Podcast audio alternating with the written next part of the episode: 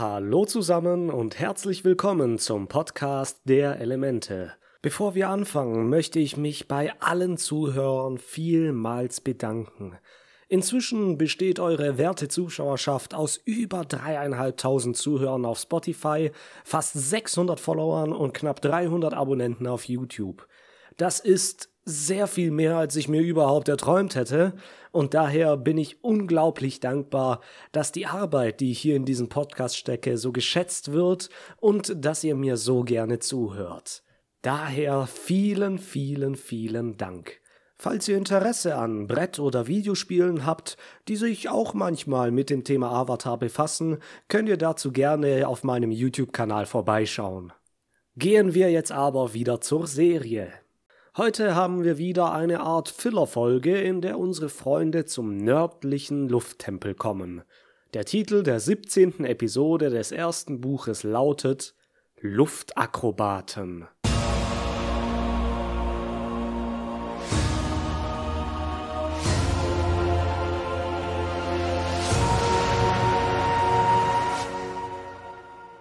Wir starten mit einer Geschichte, erzählt von einem alten Mann.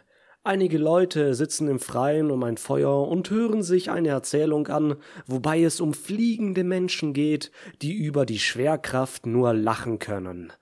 Ang schmunzelt ein wenig zu seinen Freunden und meint, er hätte auch kein großes Problem mit der Schwerkraft. Während die Kollekte rumgeht, zu der Soccer leider nichts beisteuern kann, sagt Arm den Geschichtenerzähler, dass sein Uropa die Luftbändiger wohl vor langer Zeit gesehen haben muss. Der Alte meint aber, dass es erst eine Woche her sei, seitdem er die Luftbändiger gesehen hat. Ang wundert sich sehr darüber, aber er schlussfolgert, dass das nur eins bedeuten kann, nämlich, dass am nördlichen Lufttempel noch Luftbändiger leben müssen. In der nächsten Szene fliegen unsere Freunde durch ein wolkenverhangenes Gebirge. Wenn wir einen Blick auf die Karte werfen, werden wir merken, dass unsere Freunde hier eine der größten Distanzen zwischen zwei Episoden zurückgelegt haben. Den Geschichtenerzähler haben sie sicherlich am Rande des Gebirges getroffen. Davor sind sie wahrscheinlich an der Küste hier entlang geflogen. Sokka fragt Katara, ob sie dem Ganzen Glauben schenkt, ob es wirklich noch Luftbändiger hier gibt. Sie ist optimistisch, aber Sokka ist dem Ganzen eher schlecht gegenübergestellt. Dann erreichen sie den Lufttempel. Der nördliche Lufttempel ist von der Bauform her dem südlichen sehr ähnlich. Viele spitze Türme ranken sich um einen zentralen höchsten Turm, in dem sich auch wie im Süden das Heiligtum des Tempels befindet. Und tatsächlich fliegen mehrere Gleiter um die Türme. Rauchfahnen kommen aus dem Tempel, was heißt, dass er sicherlich schon eine Weile bewohnt ist. Gibt es hier vielleicht doch noch Luftbändiger, die dem Völkermord der Feuernation entkommen sind? Doch Arns Gesichtsausdruck macht uns schnell klar, dass da etwas nicht stimmt. Er sagt, dass er an den Bewegungen erkennt, dass sie nicht die Luftbändigen, sondern wie stinkgewöhnliche Menschen durch die Luft gleiten. Nun, Ahn kann mit seiner Fähigkeit die Luft um seinen Gleiter bändigen, um so richtig zu fliegen. Rein von der Physik her würde der kleine Gleiter, den er benutzt, nicht ausreichen, um richtig zu fliegen, wie wir schon sehen konnten, als Ahn in der Geisterwelt nicht bändigen konnte. Diese Gleiter hier sind aber, wie die Gleiter, die wir aus unserer Welt kennen, völlig ohne bändiger Fähigkeiten zu gebrauchen und lassen so jeden Menschen fliegen. Außerdem meint Ahn, dass ihnen die echte Begeisterung fürs Fliegen fehlen würde. Bevor er noch weiter reden kann, fliegt einer der Luftakrobaten auf sie zu und umkreist sie mit einem beeindruckenden Looping. Ahn nimmt die Herausforderung sofort an und fliegt mit seinem Gleiter hinterher. Andere Flieger tauchen auf und Zocker und Katara werden auf dem Sattel etwas durchgeschüttelt. Sie lassen Appa schnell landen, bevor noch etwas passiert. Auf dem Platz stehen andere Leute, zumeist Kinder, und feuern Theo, der gegen Ahn einen Kunstflug macht, an. Die beiden fliegen halsbrecherische Manöver, Loopings, Sturzflug, Spiralen. Ahn geht dann richtig in den Angebermodus, fliegt durch den Tempel, rennt an einer Mauer entlang und bändigt einen Luftroller, bevor er wieder auf seinen Gleiter springt. Theo ist ziemlich beeindruckt und gibt zu, dass er so etwas nicht kann. Jedoch greift er dann nochmal tief in die Trickkiste, um hinten an seinem Gleiter öffnet sich ein Behältnis, das Rauch enthält, so dass er jetzt eine Fahne hinter seiner Flugbahn sieht. Er fliegt damit durch die Luft und zeichnet eine Karikatur von Aang in den Himmel. Alle bis auf Aang finden das lustig. Die beiden landen wieder und nun können wir sehen, dass Theos Flugapparatur eine Erweiterung seines Rollstuhls ist, denn Theo kann seine Beine nicht benutzen und ist deswegen auf ihn angewiesen. Warum er darin sitzt, erfahren wir noch zu einem späteren Zeitpunkt. Am Boden erkennt Theo dann, dass Aang ein echter Luftbändiger ist und schlussfolgert, dass er der Avatar sein muss. Aang ist ein wenig verlegen, aber Sokka hat ein Auge auf den Gleiter geworfen.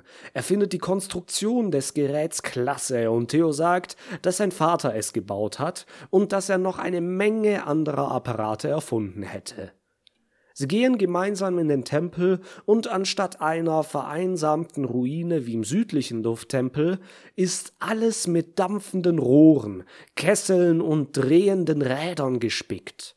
Die Mauern, Statuen und andere Kunstwerke sind teilweise angebrochen und zerstört, so dass die ganzen Maschinen Platz haben. Aang ist entsetzt, dass sich der Ort so verändert hat. Immerhin war das hier mal ein heiliger Tempel der Luftnomaden, der voller Kulturschätze ist und nun alles mit Technik und Mechanik voll, was schwer auf die Kosten der kunstvollen Dekoration ging. Sokka ist dagegen ganz hin und weg. Theo erzählt, dass die gesamte Anlage mit heißer Luft angetrieben wird und sie sogar die Wärme nach draußen leiten, um den nötigen Auftrieb für ihre Gleiter zu haben. Aang sieht sich ein wenig weiter um und stößt auf ein Fresko, was früher einmal die Geschichte der Luftnomaden dargestellt hat.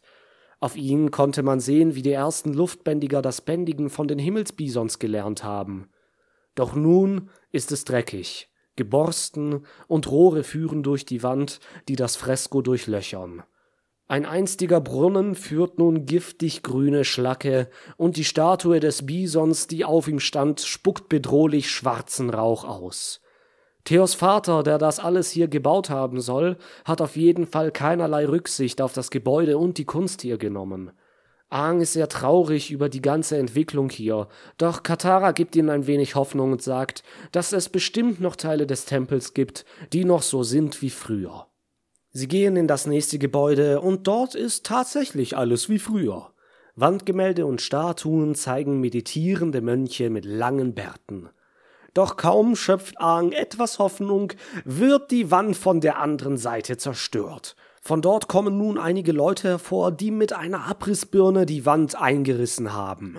Der Mann in der Mitte, ein Typ mit zerzausten Haaren, verbrannten Augenbauen und Fingerprothese, geht auf die Kinder zu und sagt ihnen, dass sie hier auf der Baustelle nichts zu suchen hätten. Hier würde immerhin bald ein Badehaus errichtet werden. Aang ist jetzt stinksauer, denn hier wurde immerhin ein Heiligtum zerstört und er bändigt mit einem starken Wind die Abrissbirne von den Klippen. Er schreit den Mann an, was er sich dabei gedacht hat und welches Recht er sich herausnimmt, so etwas zu tun. Schließlich ist Aang vor hundert Jahren selbst hier gewesen und hat den Tempel noch bevölkert und in seiner ganzen Pracht erlebt. Ihn jetzt einfach so niederzureißen, ist für ihn ein Verbrechen. Der Mann fängt nun an, in einer emotionalen Rede alles zu erklären. Er ist Theos Vater, und seine Leute wurden von einer Flut aus ihrem Dorf vertrieben, wobei er seine Frau verlor und Theo seinen Unfall hatte, so dass er nie wieder laufen können wird. Sie sind dann umhergewandert, bis sie diesen verlassenen Tempel gefunden haben und mit ihm auch die alten Gleiter der Luftnomaden. Theos Vater kam dann auf die Idee, seinem Sohn den Luftraum über ihnen zugänglich zu machen, und so tüftelte und baute er im Tempel und schuf sich und seinen Leuten ein neues Zuhause. Er endet damit, dass er meint, er hätte, wie die Natur, diesen Ort Stück für Stück verbessert, und Sokka und Katara sind nach dieser Rede den Tränen nahe. Aang ist das nicht, denn er meint, die Natur wüsste, wo sie aufzuhören hat. Der Erfinder sagt, dass Aang da womöglich recht hat, aber der Fortschritt hat leider die Angewohnheit, uns zu entgleiten. Diese kurze Bemerkung ist recht interessant, weil sie gerade von ihm kommt. Wir werden später noch sehen, was der Erfinder hier genau macht und warum Fortschritt in dem Fall wirklich nichts Gutes zu verheißen hat, vor allem wenn es um Krieg geht. Aang scheint sich wieder ein wenig beruhigt zu haben, ist mit der ganzen Sache aber weiterhin nicht ganz einverstanden. Theos Vater, der übrigens keinen Namen hat und daher von hier an nur noch als der Mechaniker tituliert wird, ist schon ein lustiger Kerl. Er passt gut ins Schema des verrückten Genies und seine Frisur eifert dem in nix nach. Er redet auch sehr schnell, was sehr gut zu seinem chaotischen und doch genialen Charakter passt. Er sagt nun mit einem Fingerzeig auf ein paar Kerzen, dass es schon sehr spät wäre und befiehlt seinen Arbeitern weiterzumachen. Sokka fragt, wie er an diesen Kerzen die Zeit ablesen kann. Kurz darauf knallt die Flamme am Docht viermal. Sokka begreift, dass der Mechaniker Schwarzpulver in das Wachs eingearbeitet hat und so nach jeder Stunde die entsprechende Uhrzeit mit kleinen Explosionen angekündigt wird. Eigentlich sehr schlau. Der Mechaniker meint, wenn Zocker das gefällt, sollte er erst mal seinen fingerschonenden Messerschärfer sehen, für den er drei Finger geopfert hat, um ihn zu perfektionieren. Er nimmt Zocker mit, denn wie es scheint, sind diese zwei geistreichen Kollegen hier wie füreinander geschaffen. Theo will jetzt Aang aber noch etwas zeigen. Er führt ihn und Katara durch dunkle Gänge, die auch mit Rohren gespickt sind. Aangs Laune wird immer mieser, denn nichts ist so, wie es früher einmal war. Theo meint jedoch, dass die Tiere, die hier leben, stille Zeitzeugen des Tempels sind und sie sich kaum verändert haben. Er nimmt eine Art Krabbe auf die Hand und zeigt sie Aang, der mit einem kleinen Lächeln wieder etwas aufgemunterter wirkt. Dann führt Theo sie zu einer Tür. So eine kennen wir auch schon aus dem südlichen Lufttempel die große runde Tür mit Blasrohren, hinter der sich das Heiligtum des Tempels verbirgt. Er meint, da sie diese Tür niemals öffnen konnten, wird sich dahinter garantiert nichts verändert haben. Um es spannend zu machen, beschließt Aang, die Tür nicht zu öffnen, denn er will, dass es dort drin weiterhin so bleibt, wie die Mönche es verlassen haben. Katara und Theo können das verstehen und sie verlassen den Gang wieder. Hm, also, ich weiß nicht. Aang hier so zu sehen ist mir ein wenig befremdlich, wenn ich ehrlich bin. Ich habe mir deswegen viele Gedanken dazu gemacht, was das wohl für ein Gefühl sein muss, mit dem Aang hier durch den Tempel geht. Es ist einerseits eine Erinnerung an seine Vergangenheit, an seine Kindheit, die nun weit und unerreichbar hinter ihm liegt, Andererseits ist hier der Mechaniker drauf und dran, wichtige Kulturschätze seiner Vorfahren zu vernichten, was ihn sehr wütend stimmen muss. Eines der beiden kann ich nachvollziehen. Ich bin nach langer Zeit in das Haus zurückgekehrt, in dem ich aufgewachsen bin, bis ich acht oder neun war. Dort wohnt nun eine andere Familie und alles, von den Möbeln, der Deko, der Einrichtung und sogar der Geruch war anders. Mein altes Kinderzimmer war ein Arbeitszimmer und wo mein Bett stand, war nun ein großer, ernster Schreibtisch. Die vielen Bilder an der Wand waren weg und es standen Schränke und Aktenordner stattdessen da. Das alles zu sehen war schon sehr befremdlich und ich wurde sehr melancholisch und hatte so eine starke Sehnsucht nach der Vergangenheit, die jetzt aber futsch und weg war. Ein sehr eigentümliches Gefühl. In dieser Hinsicht kann ich Aang hier nachvollziehen. Was die Zerstörung seiner Kultur angeht, kann ich nicht viel dazu sagen, weil ich keine vergleichbaren Erfahrungen gemacht habe.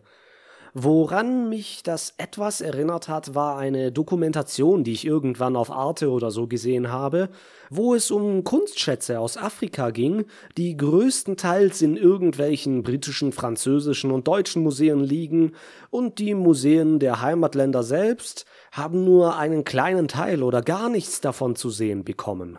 Die Kunstschätze wurden während der Kolonialzeit einfach eingesackt und stehen nun schon seit damals bei uns, das ist also streng genommen alles Diebesgut aus den Kolonien.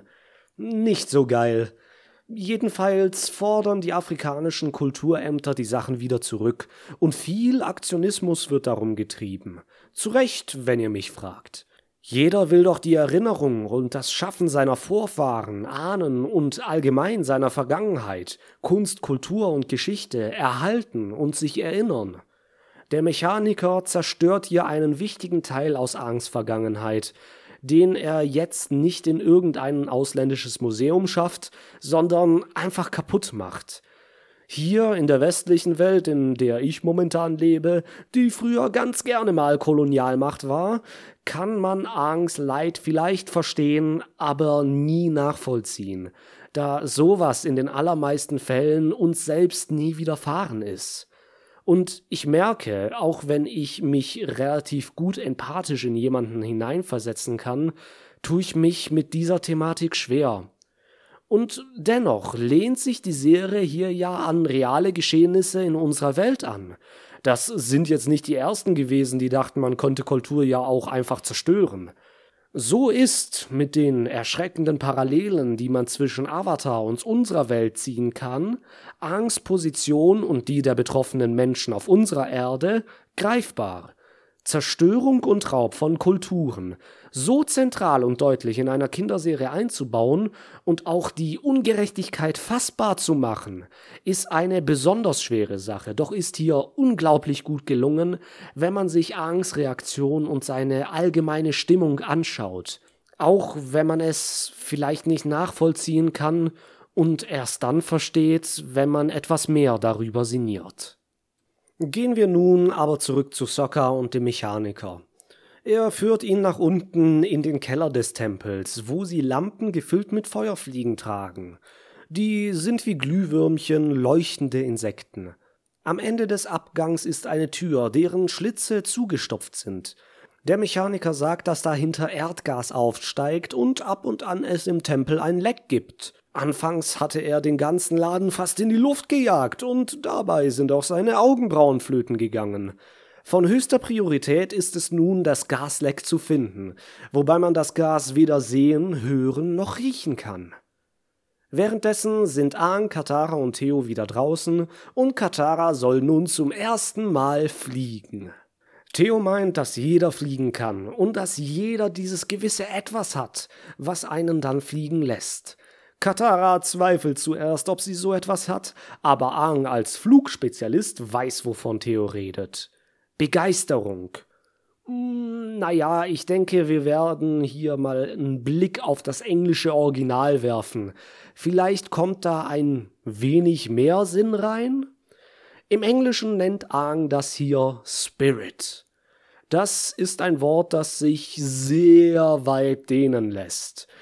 Es heißt eigentlich Geist, nicht im Sinne von Gespenst, sondern eher im Sinne von Seele. Und das Element Luft ist mit dem Geist sehr eng verbunden. Die Luftnomaden sind bekanntlich ja sehr spirituell und ihre gesamte Lebensweise, ihre Philosophie und demnach auch ihr Bändigen drehen sich um diesen Spirit. Diese Lebensweise wird sich in Zukunft auch ein wenig als die Rettung ihrer Kultur erweisen, denn wie Aang schon sagt, jeder hat dieses gewisse Etwas. In der Zukunft werden Akolyten die Lufttempel bevölkern, die zwar keine Bändiger sind, jedoch die Lebensweise der Luftnomaden annehmen und deren Kultur erhalten. Es ist ein wenig komisch, dass das Ganze erst als ein Fanclub für Ahn in einem der Comics begann, aber während seinem Leben und weit danach werden seine Kinder und die Akolyten die Kultur der Luftbändiger wieder zum Leben erwecken. Ganz zu schweigen von den Ereignissen nach der Konvergenz in der Legende von Korra. Also zusammenfassend, jeder hat ein wenig das Zeug zum Luftbändiger, auch wenn er nicht unbedingt bändigen kann. Denn diesen Spirit hat halt jeder. Dieses gewisse Etwas, das Aang den Luftakrobaten anfangs ein wenig abgesprochen hat, als er sie zuerst hat fliegen sehen. Könnte sich da etwas in Ahn regen? Hm? Jedenfalls stürzt sich Katara jetzt in die Tiefen und fliegt daraufhin mit Theo und Aang um den Tempel. Sie haben eine Menge Spaß und Aang meint dann, dass Theo zwar kein Luftbändiger ist, aber auf jeden Fall das Zeug dazu hat. Er landet wieder neben ihm und sagt, dass er es sich mit der verschlossenen Tür zum Heiligtum nochmal anders überlegt hat und er sie ihm öffnen wird. Währenddessen sind Zocker und der Mechaniker in seinem Büro und suchen nach einem Plan wegen des Gases. Zocker wirft einige Schriftrollen rum und auch ein Modell eines Heißluftballons fällt ihm auf den Kopf. Im Korb des Ballons waren Eier mit aufgemalten Gesichtern, die als Ballast dienen sollten. Der Mechaniker meint aber, dass das Ding niemals funktioniert hätte. Doch das Ei ist schon seit einer Weile verdorben und riecht auch dementsprechend. Sie müssen es schnell finden, bevor es noch schlimmer stinkt. Dann überkommt sie aber eine Idee. Wenn Sie faule Eier in den Raum mit dem Gas legen, nimmt das Gas den Geruch an, und sobald es ein Leck gibt, wird es stinken und Sie können es beheben. Die beiden beenden hier gegenseitig ihre Sätze und wir merken eindeutig, dass Soccer hier ein wenig seine Bestimmung gefunden hat. Er ist nämlich genauso ein kleines verrücktes Genie wie der Mechaniker. Genauso tollpatschig, ohne Zweifel, aber auch intelligent und erfinderisch. Sie feiern ihren Geistesblitz, da bimmelt auf einmal eine Glocke auf dem Tisch. Sie ist über ein Seil mit dem Tor zum Heiligtum verbunden, und gerade jetzt öffnet Aang genau diese Tür. Was er, Katara und Theo dahinter vorfinden, gibt ihnen einen richtigen Schock. Dahinter sind keine heiligen Hallen mehr, sondern eine Fabrik zur Herstellung von Waffen. Schwerter, Speere, Rüstungen, Panzer und das alles unter dem Banner der Feuernation. In der Mitte steht das, was vielleicht einmal ein Heißluftballon sein sollte, eine größere Version des Modells, das Zocker zuvor umgeworfen hat. Allen dreien fehlen die Worte. Ang sagt dann, das sei einfach nur schrecklich. Genau dann kommt auch schon der Mechaniker und meint, er würde es nicht verstehen. Doch Ang versteht es. Der Mechaniker stellt für die Feuernation Waffen her. Nicht einmal Theo hatte eine Ahnung davon und verlangt eine Erklärung. Der Mechaniker sagt, dass die Feuernation sie hier im Tempel gefunden hatte und drohte, alles niederzubrennen. Theo war damals noch zu jung, um sich daran zu erinnern, aber um zu verhindern, getötet zu werden, sagte der Mechaniker, er würde für die Feuernation arbeiten und Waffen entwickeln. Unser Trio ist entsetzt und Theo schießen die Tränen in die Augen. Er wendet sich von seinem Vater ab und der Mechaniker lässt sie wieder allein. Nun, das ist ein richtig dickes Dilemma. Aber anstelle des Mechanikers kenne ich wohl kaum jemanden, der es anders gemacht hätte.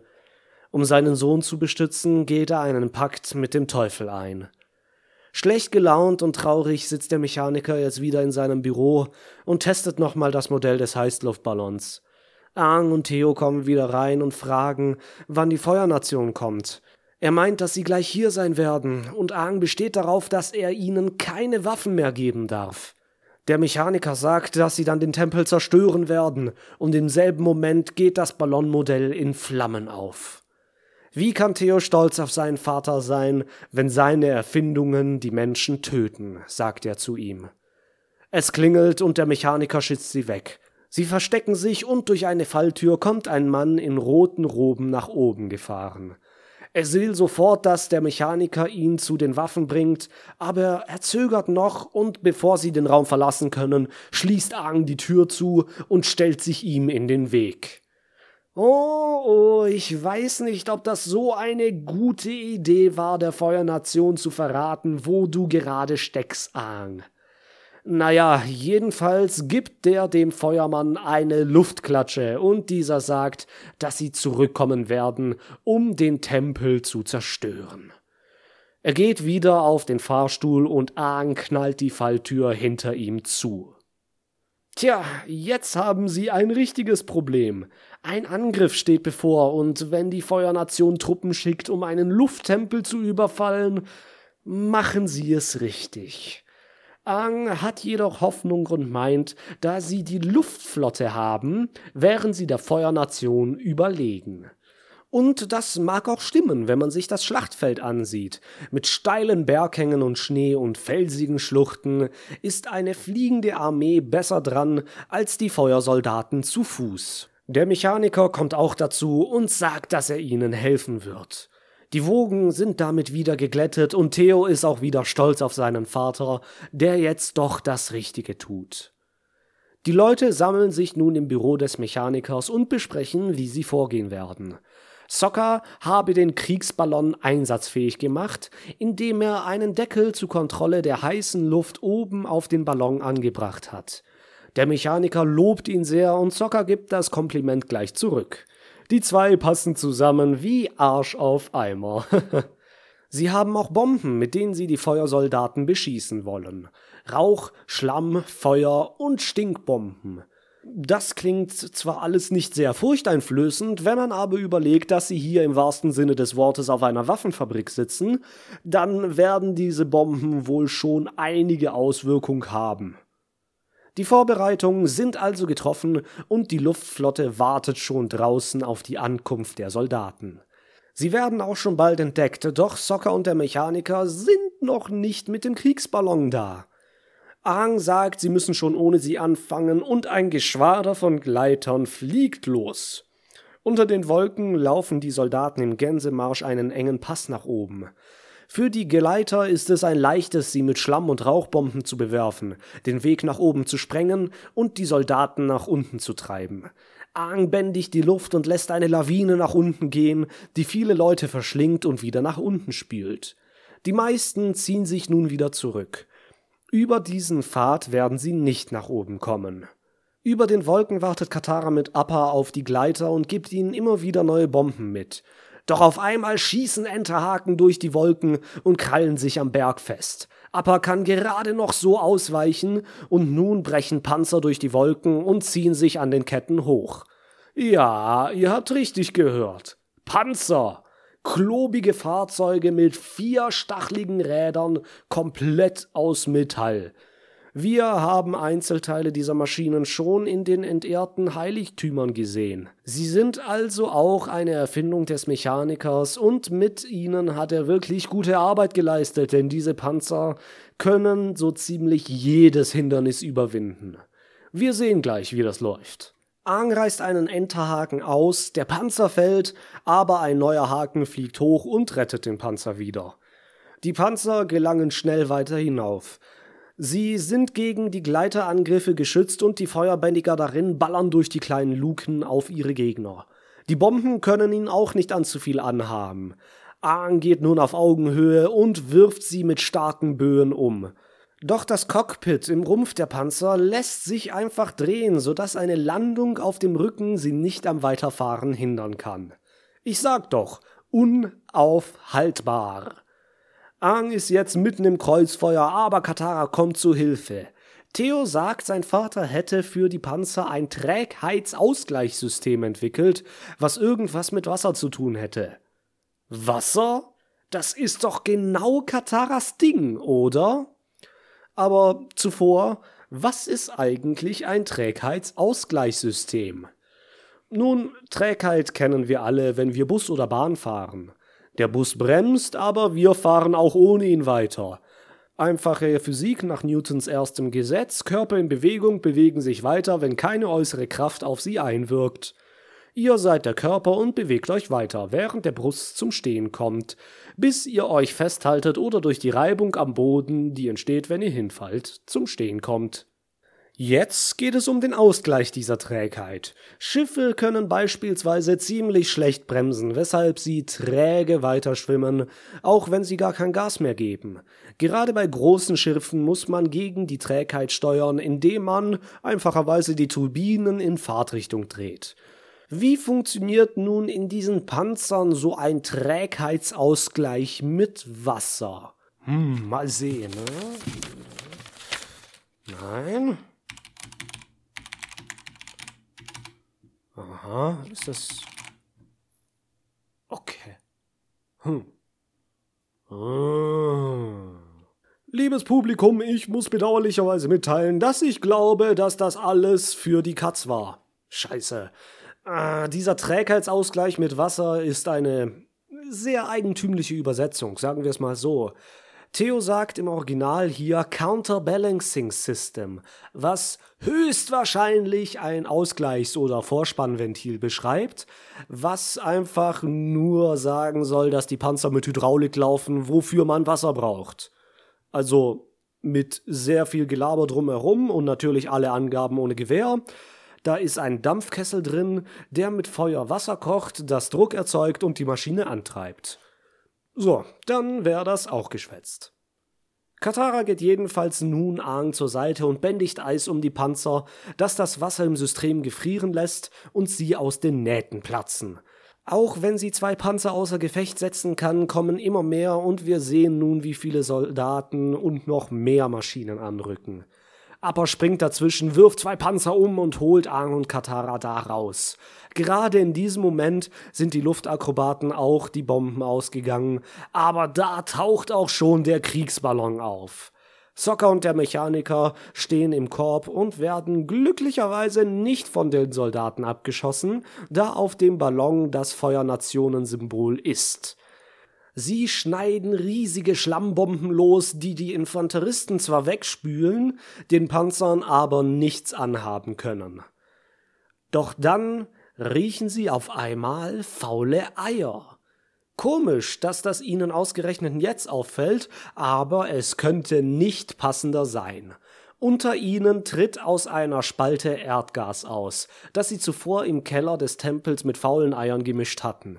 Soccer demontiert den Ofen, der den Ballon am Himmel hält. Zuerst will der Mechaniker es verhindern, denn es ist immerhin ihr Antrieb, aber sie werfen ihn dennoch in die Schlucht herab. Ein kurzer Moment der Ruhe und Anspannung. Dann explodiert das gesamte Gas im Berg und hüllt alles in dichten Rauch ein. Ein Großteil des Berges wurde hier wahrscheinlich weggesprengt und ich habe keine Ahnung, wie man jetzt jemals wieder ohne fliegenden Bison auf den Tempel kommen will. Aber die Panzer sind weg und die restlichen Soldaten treten den Rückzug an. Am Tempel wird schon gejubelt, aber Soccer und der Mechaniker sind immer noch im abstürzenden Ballon. Aang fliegt schnell mit seinem Gleiter hinterher, Soccer wirft seinen Bumerang mit einem Seil wie einen Enterhaken um seine Beine. Alle drei fliegen zusammen wieder zum Tempel. Die Schlacht ist gewonnen. Später am Abend verabschiedet sich unser Trio von den Luftakrobaten. Aang hat mit ihrer Anwesenheit im Tempel nun auch seinen Frieden gefunden. Er sagt, wie die Einsiedlerkrebse, die hier leben, haben sie dieses leere Haus gefunden und es zu ihrer Heimat gemacht. Auch wenn der Mechaniker den ganzen Laden für den Bau von Waffen missbraucht hat, ist das alles nun vorbei.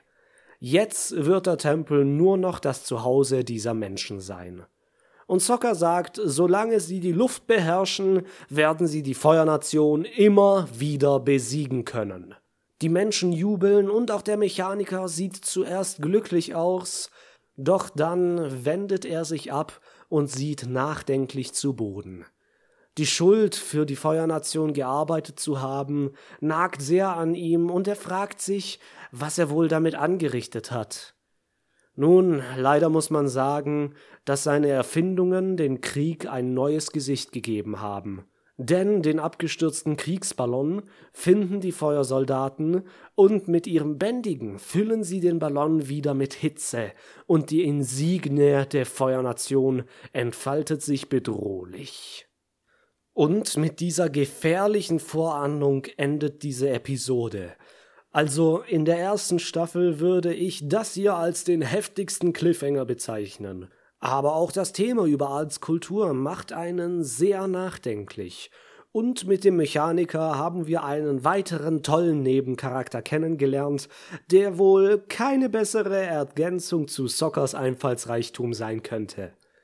Ich hoffe jedenfalls, dass ich euch das nächste Mal auch wieder beim Podcast der Elemente dabei haben kann und ich wünsche euch noch alles Gute. Vielen Dank fürs Zuhören. Bis denne.